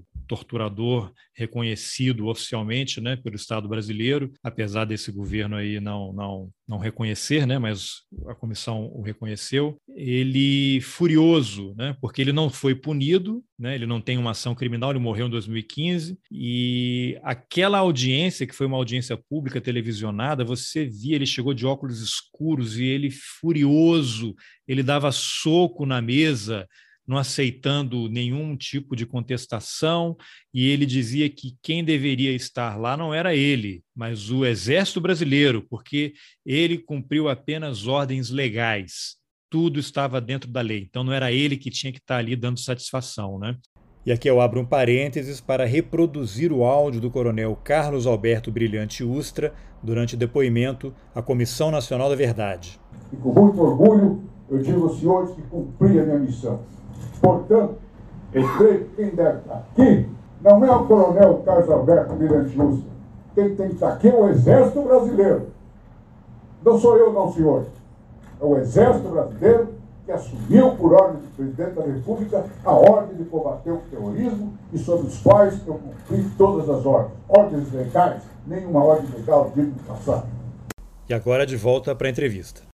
Não sei se você poderia fazer algum comentário sobre isso, porque acho que um paralelo muito interessante. Né? Quem tinha que dar explicações era o Exército, porque ele apenas cumpriu ordens legais, inclusive usou essa expressão, né? Remete muito ao Eichmann, né? Sim, há vários Sim. nazistas que estão do, do alto escalão em Nuremberg também. E aí entra de novo no que a gente falou, né? São crimes sancionados pelo governo. Então, se você for parar para pensar, é, inclusive eles não entendem em Nuremberg muito bem, assim, por que, que eles estão sendo julgados, não só pensando no Holocausto, mas pensando em, em Segunda Guerra Mundial mesmo. Tipo assim, ah, vocês estão sendo culpados de crime de conspiração, de crimes de guerra, né? Uma forma de guerra que foi errada. E eles não entendem, porque eles acham que foi a forma de guerra que todo mundo estava fazendo, era a forma que era o que o governo queria, e não faz sentido eles estarem ali individualmente, sendo que a organização não está ali, né? E é isso, o que o Ursa está falando é a mesma coisa, né? Tipo, ah, eu individualmente estou aqui, mas eu sou apenas uma um funcionário, sou apenas um, no caso dele, não um burocrata, né, mas eu sou apenas uma, uma peça dentro de uma chave muito maior, porque de fato ele tem razão, né?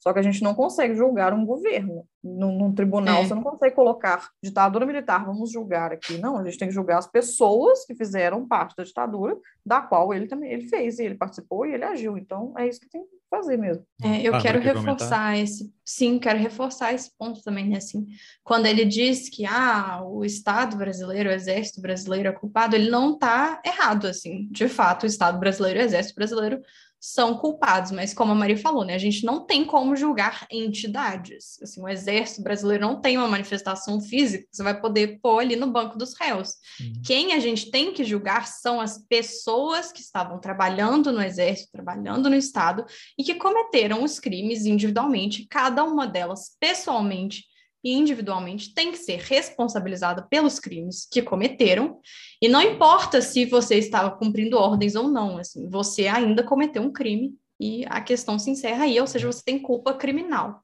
E eu estava lendo um artigo esses dias sobre julgamentos de perpetradores, né, que o autor estava é, argumentando contra essa noção de que, ai, por exemplo, se, vamos supor, né, no caso da ditadura brasileira, se a gente só conseguisse julgar um dos torturadores, né, vamos supor que teve um único julgamento só, e esse julgamento foi o do Ustra, e que, ai meu Deus, então ele está sendo feito de bode expiatório. Não, ele não está sendo feito de bode expiatório. É um infortúnio que a gente não vai conseguir julgar todos os responsáveis, mas ele não está sendo feito de bode expiatório porque ele não é inocente. Ele não é inocente. Em momento algum, ele está sendo julgado erroneamente, ele está sendo julgado precisamente pelos crimes que ele cometeu. Então, em casos de perpetradores, não existe essa coisa de a culpa coletiva estar sendo jogada toda sobre aquele indivíduo, porque não está. Se aquele indivíduo é um criminoso, então ele está sendo julgado adequadamente. Não, até porque a culpa coletiva, o coletivo é o quê? É o conjunto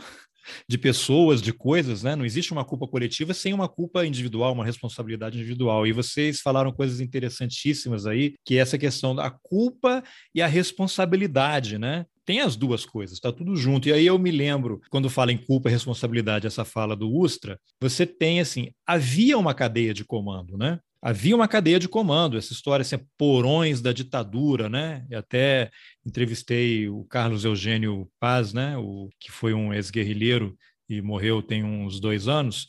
Ele falando, ficam com essa expressão porões, né? Os porões, em nome de uma certa narrativa, de uma certa literatura. Que porões da ditadura? Havia uma cadeia de comando. Os caras lá de cima sabiam. E tem aquela frase famosa, né? O problema não é isso, é, é o guarda da esquina. Olha, o guarda da esquina ele está legitimado se tem um, um, Bolsonaro falando absurdos, o cara vai bater em homossexual, vai bater em transexual, vai bater em negro. Você tem uma cadeia de comando. E tem um exemplo que eu acho muito interessante, que é, eu até fiz uma série de no, no podcast, A Casa da Morte de Petrópolis, né, que tem o caso da Inês Etienne Romeu, que é mineira, a única sobrevivente da Casa da Morte, sobreviveu porque em algum momento acharam que ela poderia atuar como infiltrada, ela saiu e contou tudo e a casa caiu literalmente, né? A casa caiu, mas as pessoas não foram punidas, né?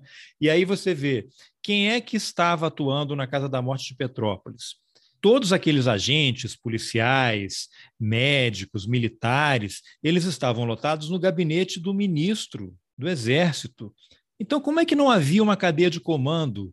Eu até conversei com uma pessoa uma vez, sim, é, mas é porque esses órgãos de inteligência, de informação, eles estão sempre lotados no gabinete do ministro. Então, então há uma cadeia de comando. Como é que o cara está lá comandando uma ditadura no Brasil e não vai saber que existe um centro clandestino de tortura operando? Eu até admito que militares todos os militares podem até não saber que havia um centro clandestino, havia um centro secreto, que é diferente de um centro clandestino. O centro clandestino era uma coisa muito restrita, para pouca gente saber mesmo, né? Se todo mundo fica sabendo, ele deixa de ser clandestino, né? Então você tem essa cadeia de comando e essas pessoas todas têm a sua responsabilidade. Ele não estava lá dando choque no cara, mas ele mandou, ele sabia, né? Vocês podem comentar alguma coisa sobre isso? Eu fiquei meio irritado sim, aqui, né? Sim, eu acho que não, muito justo, assim, a gente também fica, assim, furiosa o tempo todo. Mas eu acho que, assim, voltando para o nazismo também, né, é, é, essa distinção entre as palavras clandestino e secreto é essencial, porque clandestino implica que não é uma ação sancionada pelo Estado, né? Assim, se é clandestino, então está indo contra a lei, sendo que não, né? É, lembra assim, aqueles é filmes uma... de espionagem, né? Se você for é, preso, nós não... vamos negar que você existe, que você fazia alguma coisa então, com a gente. Então, esses centros não eram clandestinos, eles podiam ser secretos, o que são duas coisas muito diferentes, né? E eu acho que, é, voltando para o nazismo, né, a questão é justamente essa, por exemplo, os primeiros campos de concentração que foram abertos na Alemanha, eles não eram clandestinos, eles foram abertos pelos nazistas com a anuência do Estado alemão. Assim, as operações de fuzilamento dos Einsatzgruppen na União Soviética, né, que foi quando começou o extermínio físico dos judeus, elas podiam até ser secretas, né? Os nazistas podiam não querer fazer propaganda daquilo para a população alemã toda, mas elas não eram clandestinas, porque elas estavam sendo ordenadas e sancionadas pelo Estado. A mudar como eu me refiro à Casa da Morte de Petrópolis, porque se o pessoal estava lotado no gabinete do ministro, era secreto, era secreto com níveis de acesso à informação, Sim. né? E olha, é interessantíssimo, hein? Hoje Obrigado por essa, por essa abertura de mente uhum. aqui. É, e também entra uma questão aí de que essa, esse segredo né, é, também é proposital, é, pra, para que a responsabilidade seja, é, como o Bauman chama, de flutuante. Porque na hora que você divide essa responsabilidade, tal como uma divisão de tarefas mesmo, né, na qual uma pessoa faz só uma parte do processo e essa mesma pessoa não vê o final desse processo, né? Então a pessoa que é, assina a tabela falando para onde que os judeus vão, ela não vê esse judeu sendo morto numa câmara de gás, quando você faz essa divisão também, você está implicando uma divisão de responsabilidade na qual ninguém é responsável. pelotão de fuzilamento, você bota um festim na bala de um, na espingarda, no revólver de um soldado, todo mundo atira, mas ninguém sabe qual bala matou, né? Sim, porque aí ninguém, né, a responsabilidade pela, pela ação como um todo não existe, porque a pessoa que assinou a tabela vai falar que o responsável é a pessoa superior a ela, e a pessoa superior a ela vai falar que foi a outra pessoa, né? Ah, foi o Himmler. Aí o Himmler vai falar, ah, não, foi o Heinrich. Aí o Heinrich vai falar, ah, foi o Hitler. Só que a gente vai culpar só o Hitler? Pelo Holocausto? Não tem como. E aí Hitler se suicidou, né? E aí no pós-guerra é, quem vai ser culpado? Porque é, Hitler já morreu. Interessante é. isso que vocês falaram, porque isso mostra o grau de sofisticação desses genocídios. E aí eu pergunto, quando a gente olha para a pandemia, que tem agentes operando no Ministério da Saúde. Aí não quero fulanizar, né? a gente não está fazendo acusação nenhuma, não, a gente está analisando aqui em cima das informações que a CPI levantou, coisa que sai na imprensa, e pela realidade de mais de 600 mil mortos, né? a confusão com a vacina. Você tinha um pessoal operando ali para retardar a vacina, porque queria direcionar para uma determinada vacina. Você coloca um especialista em logística, parafraseando lá, fazendo um paralelo com Eichmann, para comandar o Ministério da Saúde. Gente, se eu sou indicado para uma área que eu não conheço, o mínimo que eu tenho que dizer, olha, não posso aceitar, não tem como fazer isso, eu vou piorar o problema. Né? Não é, não é comigo. Então a pessoa aceita a troco de quê? Porque ele vê ali uma possibilidade de mobilidade, de ascensão, um ganho futuro. Então você tem as pessoas. A pandemia é, é, é lucrativa a corrupção que existe, esse negócio da vacina, tudo isso que foi levantado até agora, eu fico muito em dúvida às vezes que parece assim, é, é, parece que é um governo de atrapalhados que está tentando roubar de qualquer jeito, não sabe o que é. Ao mesmo tempo, você vê que existe um grau de sofisticação, porque são contratos, né?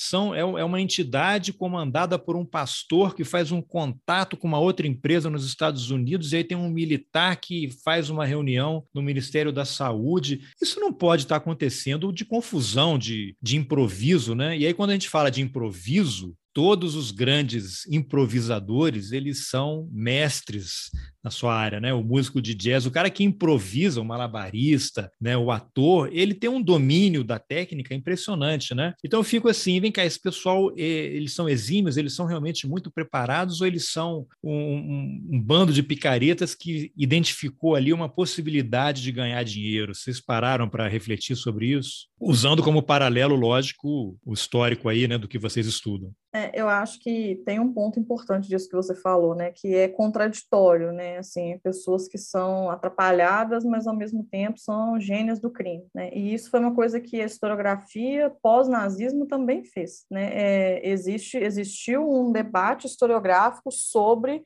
como que funcionava a máquina do Terceiro Reich, se era uma estrutura desestruturada e totalmente desorganizada, nas qual, na qual as pessoas faziam o que dava na telha, na cabeça de cada um. Ah, eu acho que tem que ser assim, eu acho que tem que ser assim, e cada um faz o que quer. Ou... Tipo o governo Bolsonaro. Então. Não, pois é, aí que eu vou chegar no ponto.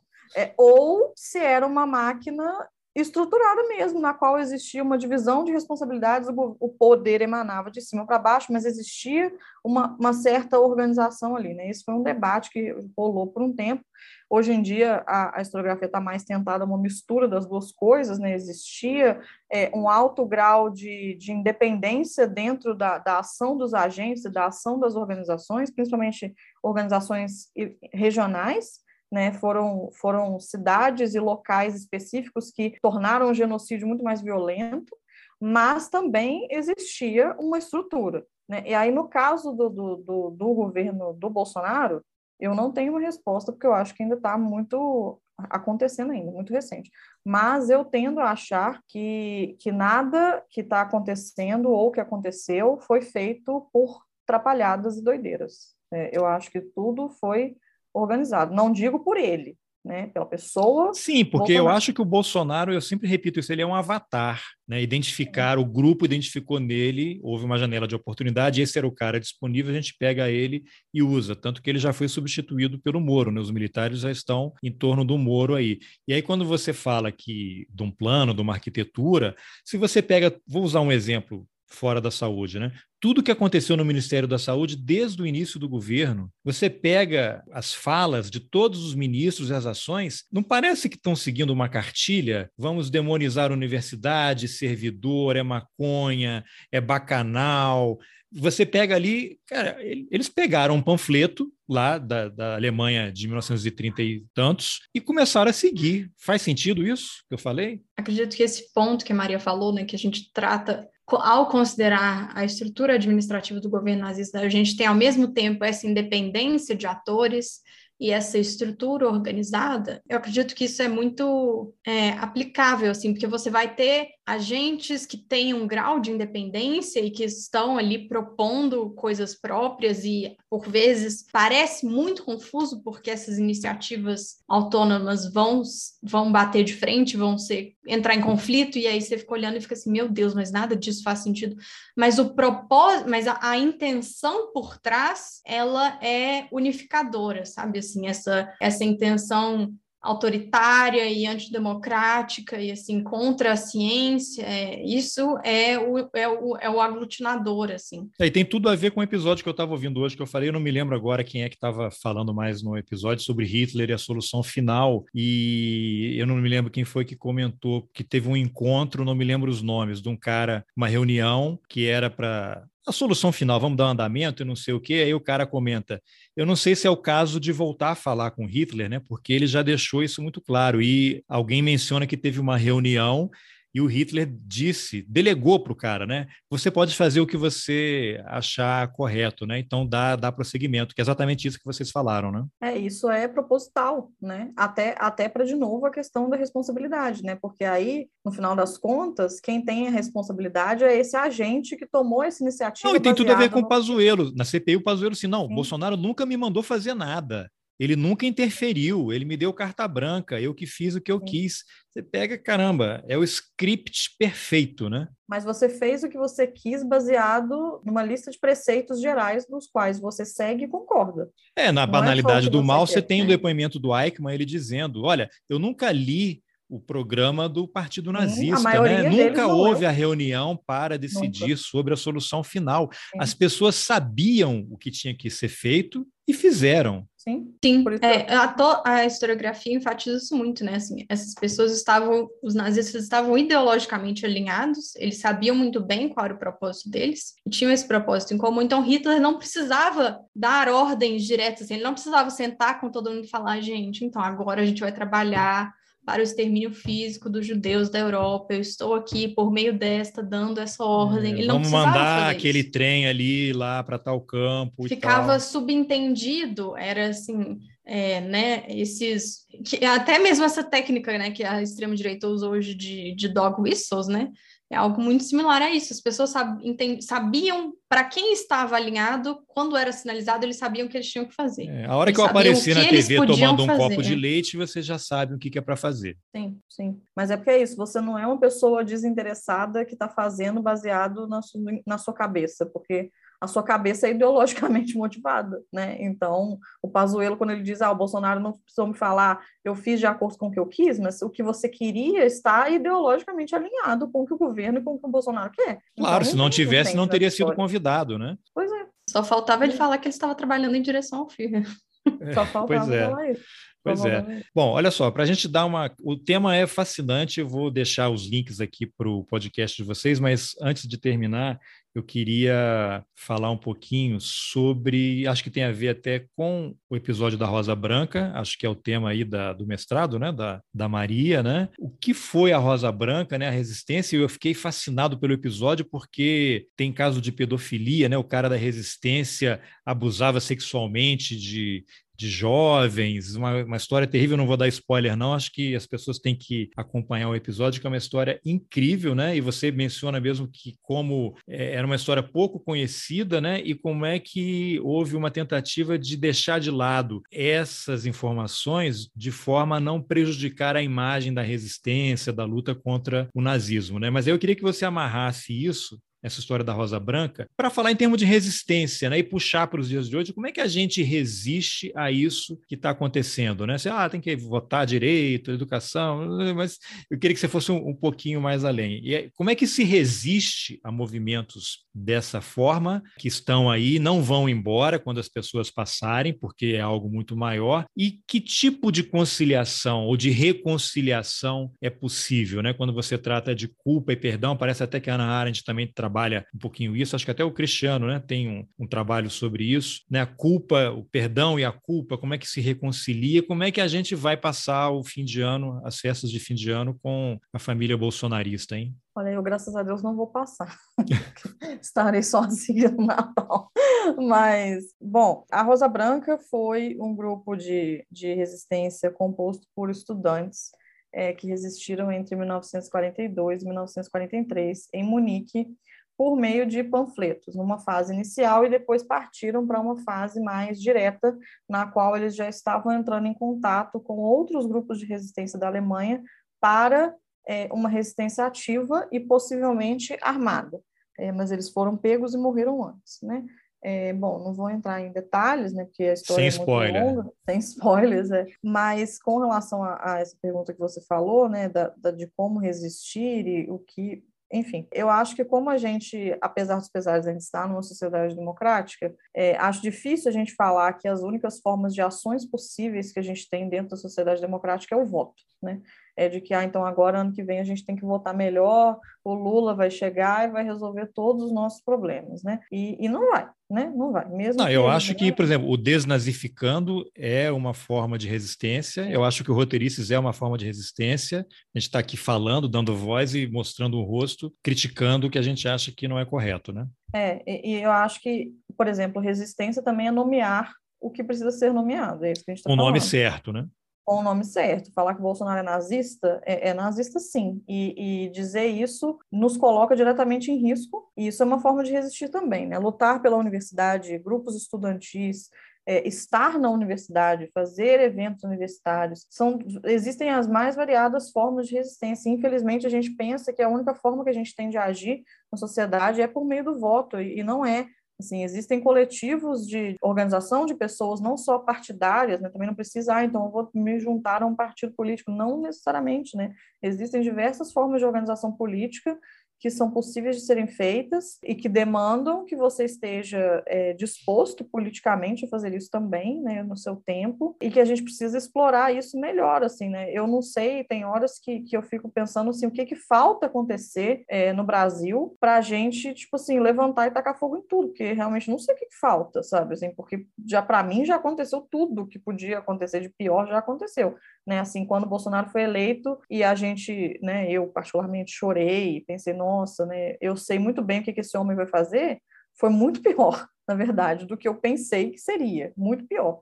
é, não só pela questão da pandemia, mas por, por tudo. Foi tudo muito pior do que eu pensei. E a gente fica numa situação meio de inércia, assim, né? Eu acho isso uma coisa bem moderna nossa, de ficar nessa situação meio, meio de inércia, meio isolado, né, uma coisa que a Hannah Arendt fala bastante também sobre esse processo de isolamento, mas eu acho que, que é isso, assim, em primeiro lugar, a gente precisa nomear, precisa entender é, precisa continuar tentando entender e ver o que, que a gente consegue dentro da nossa realidade, dos nossos grupos e das nossas conexões, o que, que a gente consegue efetivamente fazer, assim, porque eu acho que é, depender só de voto, a gente sabe que não é suficiente, né? É, eu, eu acho que assim, a gente, enquanto indivíduo, a gente não consegue fazer nada, nada, efetivamente. Assim, você, pessoa sozinha, sua, suas ações não têm reverberação, não têm impacto, sabe assim? Você precisa de, de juntar forças mesmo, assim. Eu acho que, por exemplo, essa segunda fase da Rosa Branca, ela é muito né, exemplar disso, né? Usando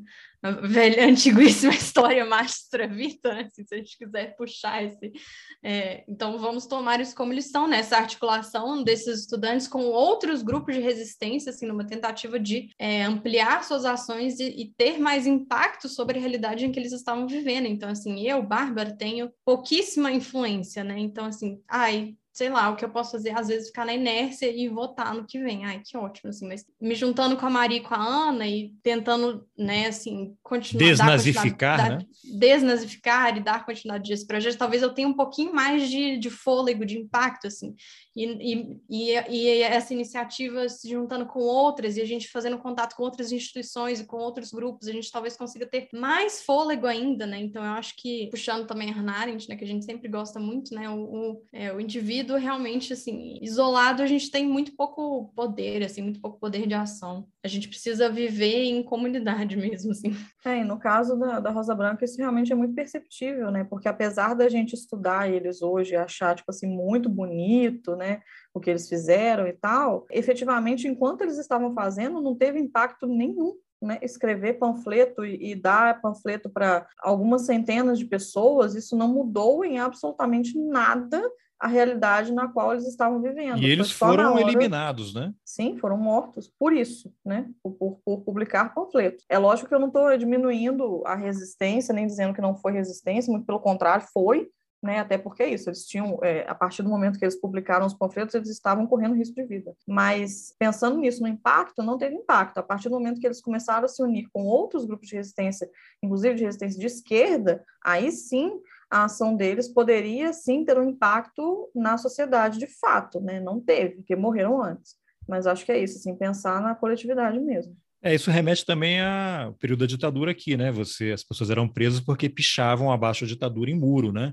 Estava só fazendo uma manifestação. Quantos foram presos por causa disso? E aí me lembra aqui rapidamente, antes da gente terminar, uma anedota que envolve o Amilcar Cabral, né, que para mim é o grande, um dos grandes líderes da independência da África, né, filho de cabo-verdiano com guineense, né, da Guiné-Bissau, não sei pai ou mãe qual era de qual país, né, mas ele era um cara brilhante, né, e ele foi funcionário do governo português trabalhava na área, acho que como agrônomo, e ele fez um trabalho na Guiné-Bissau, um censo do interior lá, agrícola, agropecuário, e aquilo foi a base dele para estabelecer conexões com a população do interior. A Guiné-Bissau, eu tive lá uma vez, aquilo é um pântano, é um lugar assim muito quente, muito quente, dificílimo, tanto que os portugueses ficavam no litoral, né? Eles não tinham bases, não tinham quartéis no interior do país, né? Era aquela coisa mais é, é local. E o Amilcar Cabral fez toda essa conexão quando ele estava na Guiné-Conakry, ele estava baseado ali também, eles entravam na Guiné-Bissau e foram tomando o interior para o litoral, tanto que a Guiné-Bissau foi o primeiro país a declarar independência unilateral. Eles venceram militarmente Portugal um ano e pouco antes da Revolução dos Cravos, né? Amilcar Cabral, infelizmente, foi assassinado em 73, né? Não, não, não conseguiu estar tá vivo aí para ver a vitória, mas tem um episódio com ele que ele estava fazendo esse censo no interior com os portugueses, né? E houve uma situação em que um, uma, um português agrediu uma mulher guineense, bateu nela, ela caiu no chão e tal. E muita gente sabia já desse movimento de do, do Amilcar de revolucionário, que ele estava estruturando um grupo para poder lutar contra a ocupação portuguesa, né? E aí ele foi cobrado e ele falou: Olha, eu não fiz nada porque isso não ia ajudar em nada. Eu ia me indispor com aquele agente do Estado português, eu ia chamar a atenção para minha presença aqui, para minha atuação, e eu não teria resolvido o fato da mulher ter sido espancada por ele. Então, não havia nenhuma necessidade de eu reclamar, me manifestar, amparar a mulher, porque isso ia prejudicar ainda mais a causa. Né? Eu acho que esse caso dele é também um exemplo de resistência. Não sei se exagerei ou se, ou se pode se encaixar aí nisso que vocês falam. Né? É, eu acho que assim, a gente, infelizmente, tem uma mentalidade muito liberal. Assim, a gente pensa muito em heroísmo como algo de uma perspectiva individualista. Exigir assim, heroísmo dos outros também, né? A gente tem que abandonar essa, é, parar de pensar desse jeito. Não, é isso de você, a tendência de exigir heroísmo dos outros, né? Ninguém vai fazer nada, vai ficar todo mundo parado. Sim, nunca de si mesmo também, né? É, e ninguém vai fazer nada, mas é isso. Se, se todo mundo ficar sem fazer nada, não vai acontecer nada mesmo, né? Mas assim, a gente precisa realmente, eu concordo totalmente com a Bárbara, tirar essa noção individualista e, e essa noção individualista de fazer política também né? De tipo, o Lula vai salvar o Brasil ano que vem, sabe? Não é o Lula que vai salvar o Brasil ano que vem. Assim, quero muito que o Lula ganhe, Lula tudo para todos, mas assim, não, não é isso, né? A construção política não pode ser uma pessoa, não pode ser um presidente, não pode ser um partido, não pode ser isso, né? É, é, é uma construção coletiva. A resistência também. É isso aí. Bom, então o, o caminho é desnazificar, né? Vamos desnazificar. Eu vou deixar os links aqui para o podcast. Recomendo fortemente que as pessoas escutem, que maratonem, eu estou aqui, né? Que são, vocês têm mais de 40 episódios já, né? Eu estou aqui ouvindo. É, uh, 44. É, Esse tá muito vai fechar legal. com 45. Tá muito legal. Então eu desejo sucesso aí, dou os parabéns pelo projeto e quero agradecer muito aí a entrevista de vocês, que tem a, a desnazificação é um processo permanente, né? A gente tem que estar sempre atento e parabéns e obrigado pela entrevista. Ah, a gente agradece também e convida todo mundo a conhecer não só o podcast, mas também o conteúdo que a gente produz nas redes sociais, no Instagram. Nosso Instagram é nepate.br, nosso Twitter é nepate_br é, no Instagram a gente faz conteúdos mais é, muito diversificados, a gente indica filme, indica livros sobre esse período, a gente fala de conceitos também, então muitas vezes um conceito aparece no podcast, mas ele já apareceu antes no Instagram, então também é, a gente fala de temas atuais, CPI da Covid, brasileiro pode ser nazista, enfim, convido todo mundo aí a, a dar uma olhadinha e repassar aí para o seu, pro seu tio bolsonarista e agradecemos aí a, a é. oportunidade é. também. Sim, também queria agradecer pelo, pelo convite, né? A gente está sempre muito aberta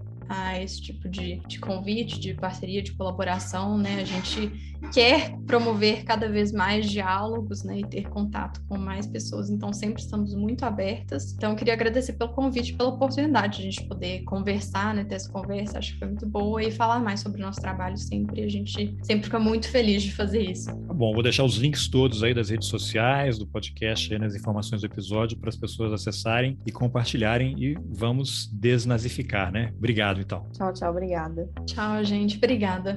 Bom, essa foi a entrevista que eu Carlos Alberto Júnior, fiz com a Maria Visconti e a Bárbara Deotti, coordenadoras do Núcleo Brasileiro de Estudos de Nazismo e Holocausto, UNEPAT, e criadoras, junto com a Ana Viana, do Desnazificando, um podcast absolutamente necessário, não só pelo tema, mas também pelo fato de ser totalmente feito por mulheres. E agora que você chegou até aqui, compartilhe esse episódio a gente precisa adotar o hábito de chamar as coisas pelos nomes certos. Um nazista é um nazista, um fascista é um fascista. Então clica aí para compartilhar nas suas redes sociais, nos seus grupos de WhatsApp, por e-mail, mas não só o episódio. Os links do NEPAT nas várias redes sociais e do Desnazificando também. Os links estão nas informações do episódio. Eu aproveito para lembrar que algumas das entrevistas do Roteirices estão disponíveis em vídeo no canal no YouTube. O link também está aí. E um último link é para uma reportagem que eu fiz para a TV Brasil quando fui correspondente na África. Eu morava em Angola e produzi um material sobre os 15 anos do fim do apartheid na África do Sul. Como o Museu do Apartheid foi mencionado na conversa com a Maria e a Bárbara, talvez você se interesse em assistir. É só seguir o link. E se você acha importante apoiar o jornalismo independente, considere a possibilidade de contribuir com roteirices. É possível colaborar com qualquer valor pelo Pix ou pela plataforma Catarse a partir de R$ 10 mensais. Os links estão nas informações do episódio. Eu aproveito para agradecer aos apoiadores Ângelo Meneghello, Felipe Vanisca, Igor Zeredo de Cerqueira, Ana Valls, André Alves, Cleiton Netes, Jéssica Souza, Marcelo Souza, Suzana de Souza Ferraz, Andrei Rafael Silva, Eliane Amorim, Alfredo Silurzo Júnior, Tatiana Dutra Melo, Masashi Noe e Franklin Estrela. Obrigado pela escuta e até o próximo Roteirices. Valeu!